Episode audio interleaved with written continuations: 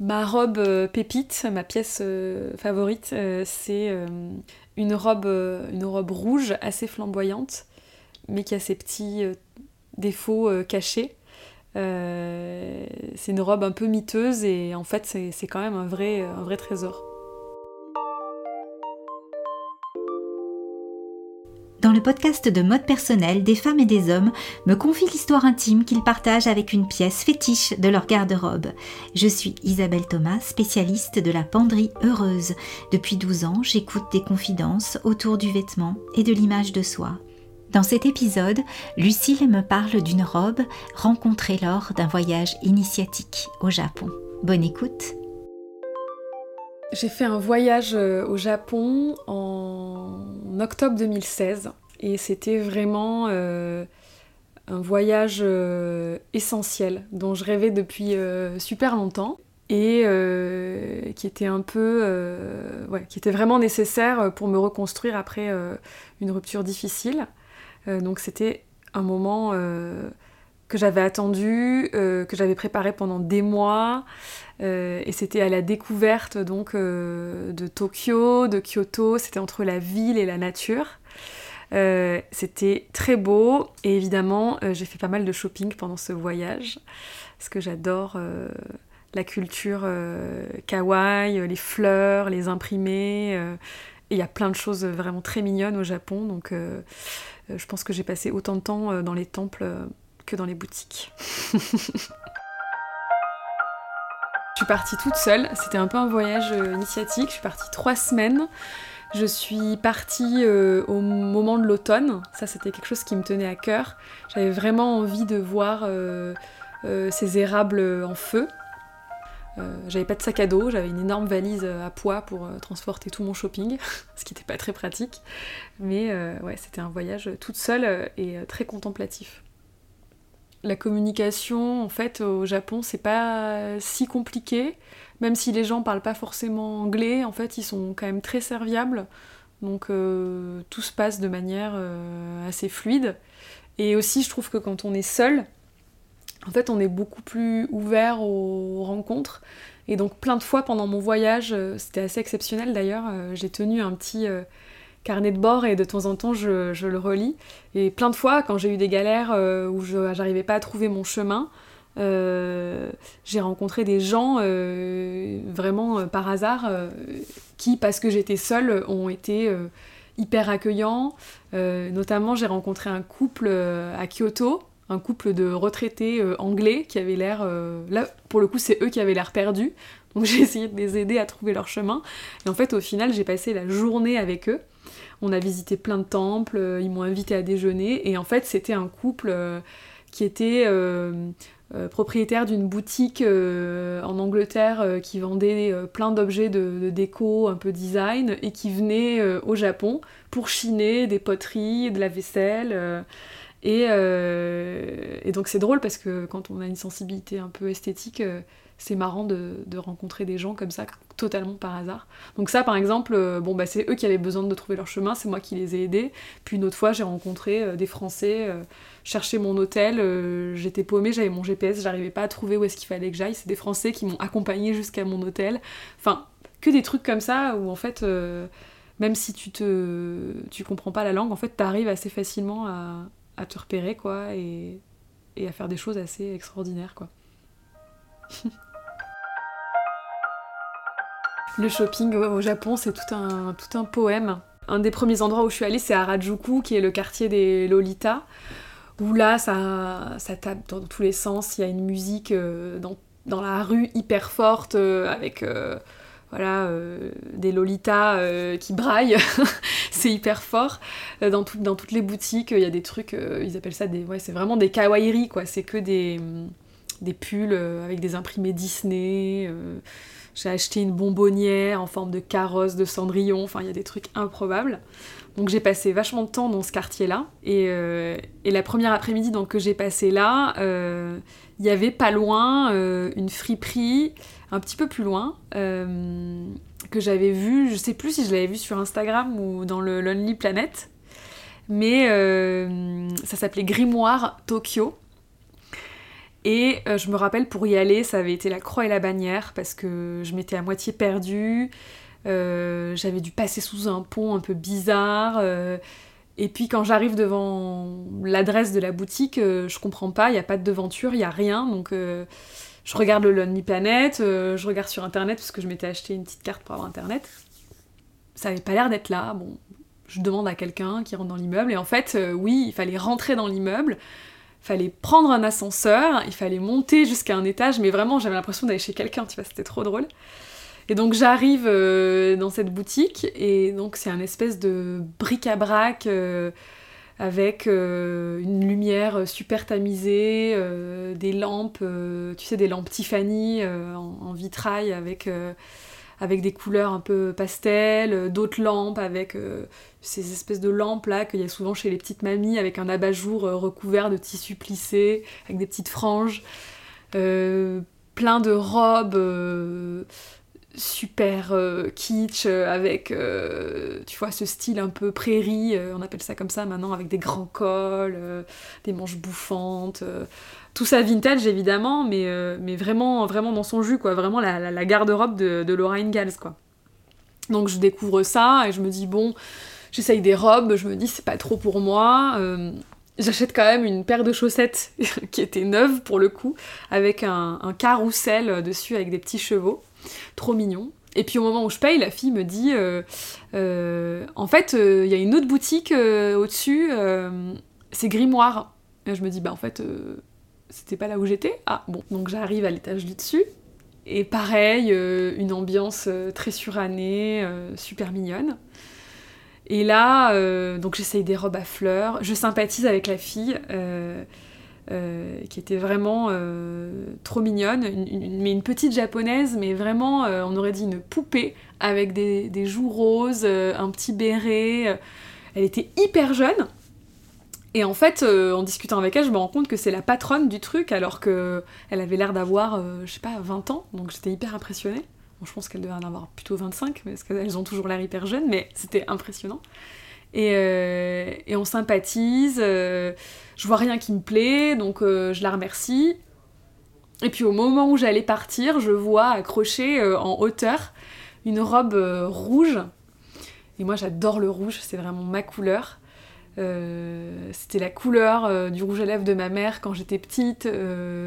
Euh, c'est vraiment une couleur euh, qui m'évoque plein de souvenirs et que je trouve flamboyante. Et moi, je me sens en confiance quand je porte du rouge. J'adore cette couleur, quoi. Donc je la vois, et puis c'est vraiment tout ce que j'aime, quoi. Une silhouette euh, 50s. Je pense que c'est vraiment une robe années 50. euh, dans, un, tissu très délicat et avec vraiment la taille marquée, la jupe corolle New Look, un petit nœud, euh, un petit nœud autour du cou, vraiment ravissant et pas importable, quoi. Pas comme les autres robes qui étaient euh, pleines de fanfreluches. Donc je la vois et je lui dis oh là là, est-ce que je peux l'essayer? Elle est vraiment trop belle. Je l'essaye et franchement la robe me va comme un gant.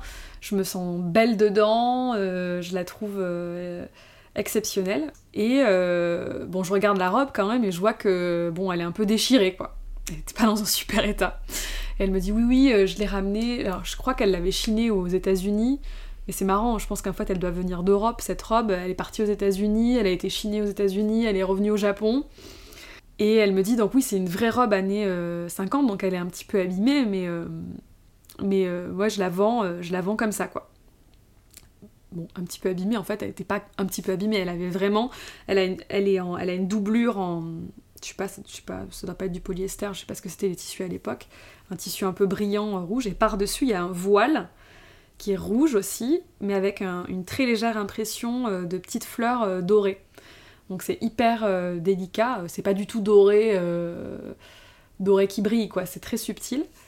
Et donc ce voile, il est déchiré euh, au niveau de la jupe, donc il laisse voir un peu la doublure, et il est aussi un tout petit peu déchiré euh, en, bas du buste. Donc je l'essaye, je la, je la regarde et je me dis c'est pas grave, même si elle est déchirée, euh, je la veux cette robe. Et puis, elle me dit le prix, et donc au Japon, les friperies, c'est enfin, pas des friperies quoi, c'est- tout est ultra cher. Donc la robe elle faisait 180 euros en conversion. 180 euros, c'était énorme pour une robe déchirée. Et il se trouve qu'en plus, j'avais un peu explosé mon plafond de carte bleue à l'étranger et que en fait j'arrivais plus à retirer de sous, j'arrivais plus à payer par carte. Et donc je lui dis bon bah j'ai envie de la prendre mais mais je suis pas du tout sûre que ma carte va passer quoi. Donc on essaye mais ce sera peut-être pas possible quoi.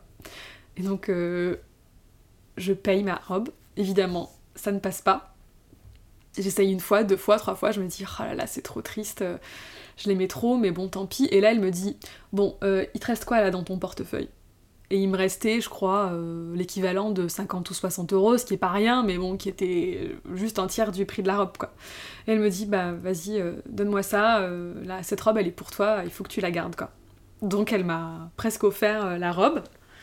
Et on a sympathisé, on s'est ajouté sur Instagram, des fois elle m'envoie des petits messages, on est resté euh, en contact quoi. Mais cette robe, ouais, il fallait absolument qu'elle rentre avec moi. Et voilà, et après à Paris, elle a une autre histoire parce que je l'ai pas, je l'ai très peu portée. Mais à chaque fois que je l'ai mise, euh, mes copines se sont moquées de moi parce que c'est une robe, euh, bah, c'est vraiment une robe miteuse quoi, c'est une robe trouée quoi.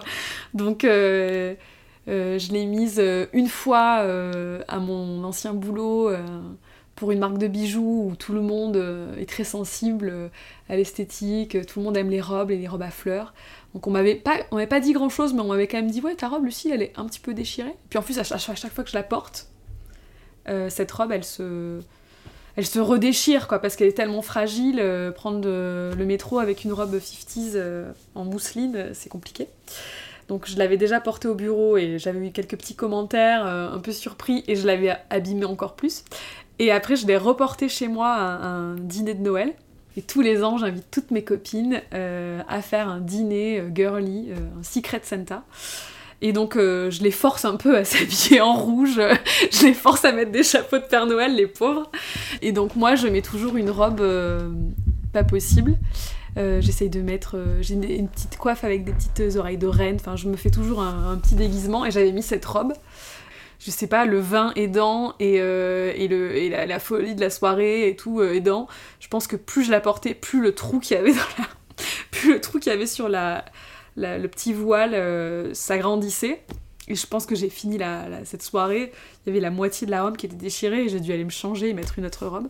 Et depuis, je l'ai pas reportée parce que j'ai trop peur de j'ai trop peur de qu'elle finisse en lambeaux mais elle est vraiment dans mon placard dans un petit coin, bien rangé sous sa petite housse, et, euh, je l'adore, et j'adore la, j'adore la regarder, euh, parce qu'elle m'évoque plein de souvenirs.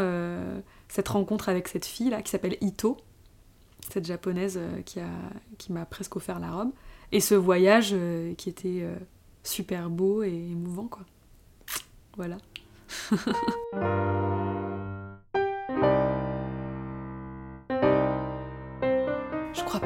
m'ait déjà vu la porter, donc c'est marrant. Je, je, pense pas parce que la dernière fois que je l'ai portée, euh, c'était un dîner. Bah d'ailleurs, c'est trop marrant. C'était le fameux dîner de Noël où je l'ai portée. C'était euh, un dîner où j'avais déjà rencontré Edouard euh, et où je sentais que notre relation était en train de devenir super sérieuse. Et on partait au Mexique un mois après. Et je me souviens, j'avais dit à mes copines pendant cette soirée franchement, euh, peut-être que dans un an, euh, j'aurai pas de dîner de Noël parce que ce sera mon mariage. Parce que j'avais toujours rêvé de me marier en décembre. Et en effet, euh, un, mois après, un mois après, au Mexique, il m'a demandé en mariage et on s'est marié en décembre 2019. Donc j'ai pas porté cette robe pour notre mariage, mais c'est un peu la, c'est un peu la robe où j'avais... La dernière fois que j'ai porté cette robe, c'est un soir où en effet j'avais dit à mes copines, je suis sûre que dans un an, je me marie. Elle m'avait dit ouais, tu verras, machin. Mais moi je le savais quoi. Mais euh, ouais, donc c'est marrant. Mais lui, il m'a jamais vu avec. Et, euh, et euh, je pense que ça le ferait rire que j'ai une robe déchirée d'ailleurs. Il est très classique, mon mari, dans son. Il n'est pas classique dans sa personnalité, mais il est plutôt classique dans sa façon de porter les vêtements. Donc je pense qu'une robe déchirée, c'est pas son délire quoi. Même s'il adorera la couleur, je pense, mais de côté déchiré, c'est pas trop son truc. tu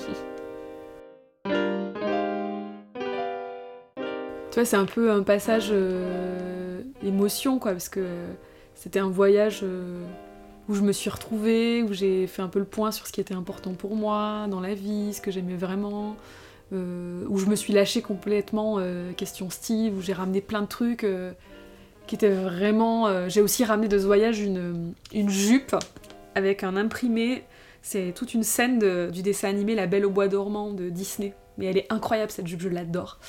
Mon mari la déteste d'ailleurs, mais moi j'adore la porter. Ça pour le coup, je la porte beaucoup. Et j'ai ramené plein de trucs comme ça qui sont vraiment révélateurs de ma personnalité, tu vois, que j'avais peut-être un peu laissé en sommeil euh, euh, pendant ma relation euh, précédente. Et ce voyage-là, ça m'a permis de, faire le point sur ce que j'aimais, qui j'étais, et, et, vraiment vestimentairement parlant. C'est un voyage où j'ai ramené que des choses que des choses hyper fortes et j'ai ramené un kimono aussi euh, rose euh, que j'aime beaucoup. J'ai ramené un pull avec euh, un énorme Winnie l'ourson sur le devant et je l'adore, c'est mon pull doudou des jours où je sais pas quoi mettre. Enfin, j'ai plein de pièces. Cette robe, c'est celle que je mets le moins finalement, mais, mais quand je me suis posé la question de, quoi j'aimerais parler si je parlais d'un vêtement, c'était elle, quoi, parce que c'est l'histoire la plus particulière que j'ai dans ma, dans ma.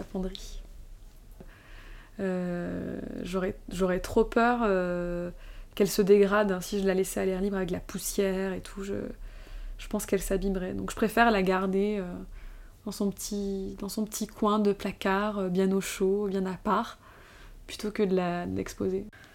En vintage, on trouve vraiment des choses, je trouve, qui, qui laissent des émotions fortes quand on les regarde c'est une robe qui a vécu et que là, chez moi, elle attend. Je sais pas, peut-être que elle vivra d'autres vies après, plus tard, mais chez moi, je la sens bien. Je trouve qu'elle a l'air d'être bien. et elle, écrit euh, un autre chapitre de sa vie, tu vois. Si vous avez aimé l'histoire de Lucille, partagez-la, posez un cœur ou des étoiles et vous pouvez retrouver tous les épisodes sur les plateformes d'écoute habituelles Deezer, Spotify, iTunes ou SoundCloud. À bientôt